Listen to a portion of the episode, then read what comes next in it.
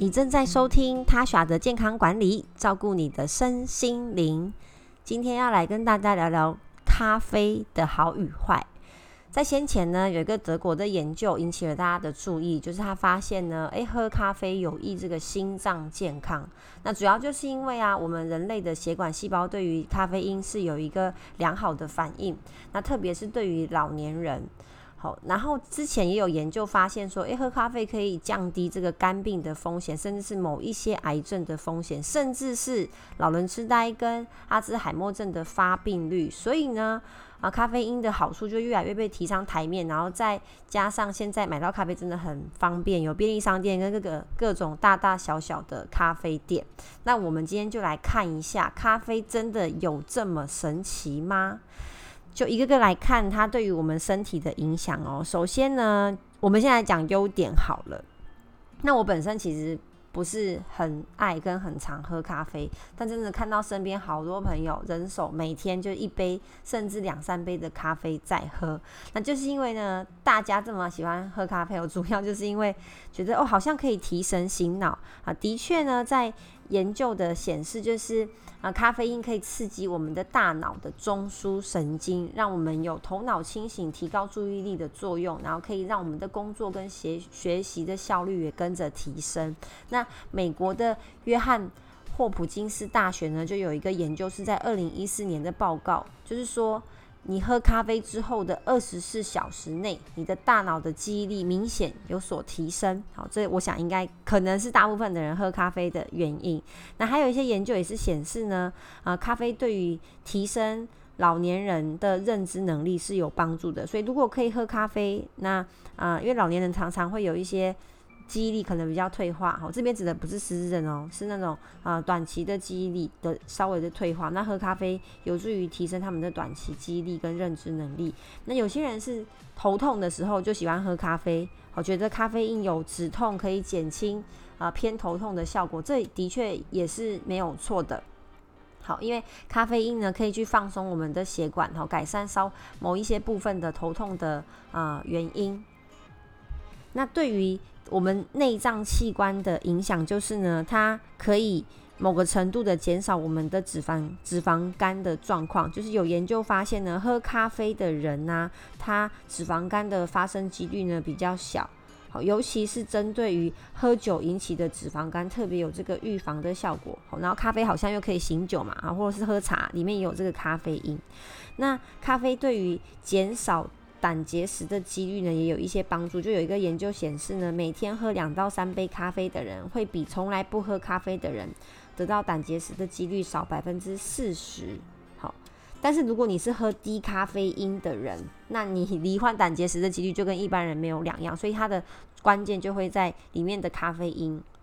那对于心血管的影响呢，就有研究显示呢，有一个西班牙的呃二十年的这个长长期的研究发现呢，喝咖啡造成的影响啊，就是女性可以降低她们心肌梗塞死亡率大概百分之二十五，百分之二十五。那呃还有另外一个欧洲更大型关系到五十万人的大型研究就显示。每天喝三杯咖啡的男性，在十六年内死亡的可能性会比不喝咖啡的人降低百分之十二。那女性的死亡可能死亡率降低百分之七。好，所以他会发现说，嗯、喝咖啡。可以降低这个 total 的死亡率，但是里面呢会有很多不可控制因素，包含他们个别的饮食习惯、运动习惯、睡眠跟压力，甚至是社经地位，可能都会有一些呃影响。而且我发现后，这个关于呃死亡率跟有一些身体的好处来说，并不是全部都是所谓的咖啡因的关系，还有里面有一些抗氧化物啊，然后有绿原酸呐、啊，可以帮助我们的身体去维持某一个程度的呃健康。那对于肠胃道来说，有些人喝咖啡就会觉得说，哎，好像排便比较顺利，对不对？好，刚刚前面有提到呃，咖啡可以去刺激我们的中枢神经，所以有有有时候也会影响到我们的肠道的蠕动，去刺激蠕动，你比较容易有排便的感觉。好，这的确是这样子的作用，没有错。然后可以去增加我们的新陈代谢，有些人甚至就会有一些心悸，因为它的确会呃加快我们的新陈代谢。然后甚至呢，好有研究发现它可以降低我们罹患糖尿病的几率。好，降低糖尿病的风险，这主要是跟里面的绿原酸这个成分有关系。但是绿原酸如果是在重烘焙的咖啡里面哦，它被破坏的就会比较多。好，所以尽量要喝呃浅烘焙的咖啡，它里面存在的啊、呃、绿原酸好就会比较多一些。好，那我们就要来聊聊 关于喝咖啡会有哪一些。啊、缺点好跟坏处，所以刚刚前面大家听到就是哦，喝咖啡好像很多好处，那我是真的可以每天喝，然后开心喝，尽量喝畅饮这样子，嗯、就必须说每个东西啊过多都可能会有一些影响啦，所以嗯、咖啡比较对身体引起的坏处，首先第一个，好像像我自己不喝咖啡，就是我咖啡真的会觉得比较心悸。然后有时候甚至会容易睡不着。如果我太晚喝，假如说过了下午三点才喝咖啡，我这个代谢咖啡因的嗯新陈代谢可能没有像一般人这么好，所以就会嗯睡不着，然后甚至会有一些焦虑的感觉。那的确嗯，咖啡对于脑部就容易造成我们的焦躁感，然后甚至引起这个睡眠障碍。那有些人喝咖啡喝太多，他会有。无法入睡的状况，哈，就是像像我这类型。那有人就说，诶、可以训练啊，可以练习啊，的确是可以。但其实就是你不断的用咖啡去刺激你的中枢神经，让它麻痹习惯而已，哈，就不是每个人都适合这件事情。那嗯、有一个蛮蛮大的呃坏处就是。咖啡豆里面含有这个咖啡油醇这种化合物，会增加我们人体的胆固醇，尤其是尤其是女性，尤其是更年期之后的女性。一般的咖啡，你去咖啡店买，它如果是用咖啡机做出来的咖啡，它没有用滤纸去过滤，就。会含有比较高的咖啡油醇，所以如果你咖啡煮完之后呢，再用滤纸去处理的话呢，一部分的咖啡油醇就会被去掉，去掉，减少这个增加胆固醇的风险。好，所以建议要用这个滤纸去做去除，好去做过滤。那对于消化道后可以帮助排便，好，但是它对胃来说其实会比较刺激。如果你是在饭前喝咖啡，你会发现，诶，你的呃食欲好像就没有这么旺盛，然后可以少吃一点东西。但是如果对于呃胃本身有发炎哦，或是容易胃痛的人，这其实是比较伤胃的，因为它就是去刺激你的胃黏膜，去对你的胃黏膜有一些伤害的状况。所以建议不要空腹喝咖啡，饭后喝是会比较好的，它也可以帮助我们的消化。那如果你本身有胃炎啊、胃溃疡啊、十二指肠溃疡，这段时间就应该要停止喝咖啡。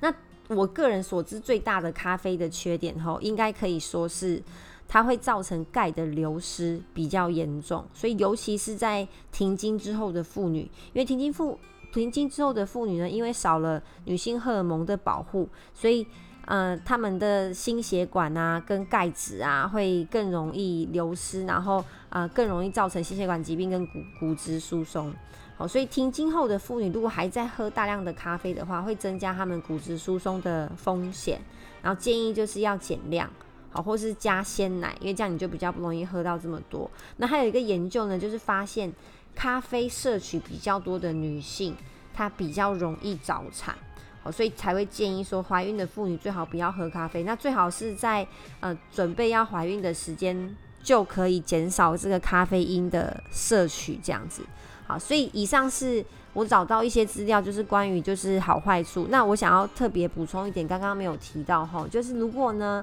啊、你本身有这个气喘的状况，那咖啡咖啡因为会促进交感神经的兴奋，然后这样也让我们提神，所以可以后嗯让气管发作的情况下降。好，甚至在中医的部分，那它也有这样子缓和气喘，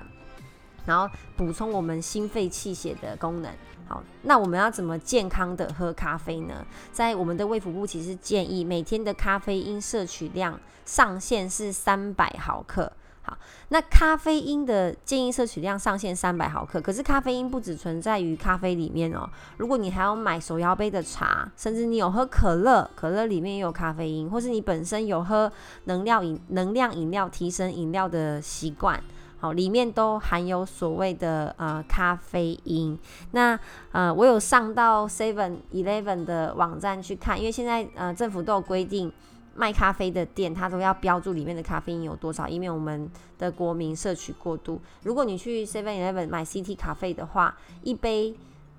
热美式中杯的热美式，它的咖啡因大概在一百到两百之间。好，因为会跟咖啡豆的烘焙有关系，它没办法品质是百分之一百去测量的。那如果你跟我一样比较喜欢喝拿铁，如果你今天来一杯大热拿，好，大概也是一百到两百 mg。的咖啡因，那大家不要喝满，刚好三百，因为你还要留一些扣打给你啊、其他的饮食里面的，所以尽量我们去到买咖啡的店哈，就是以中杯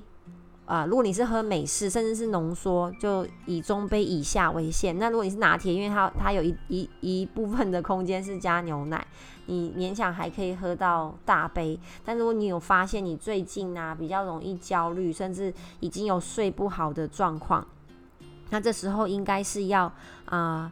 就是减少你喝咖啡的量。好，那关于喝咖啡的时间，我稍微再补充一下。虽然我说饭后喝比较好哦，但是啊，饭后喝虽然可以帮助它的肠胃蠕动去消化，可是它会影响我们铁质的吸收，所以饭后也不要马上的喝咖啡，大概就是让肠胃消化一下，过了半小时、一小时之后再去饮用咖啡。哦，这样会比较安全，可以不要影响到我们钙质太多的吸收。那当然也不要边吃东西边喝咖啡，那你这一餐里面的哦钙哦一大部分就会被这个咖啡所带走。好，以上是我今天主题的分享。你喜欢喝咖啡吗？那你喝咖啡之后的感觉又是什么？那你为什么喜欢喝咖啡呢？如果可以的话，来 IG 跟我互动留言一下哦。那今天就是我的分享，我们下次见，拜拜。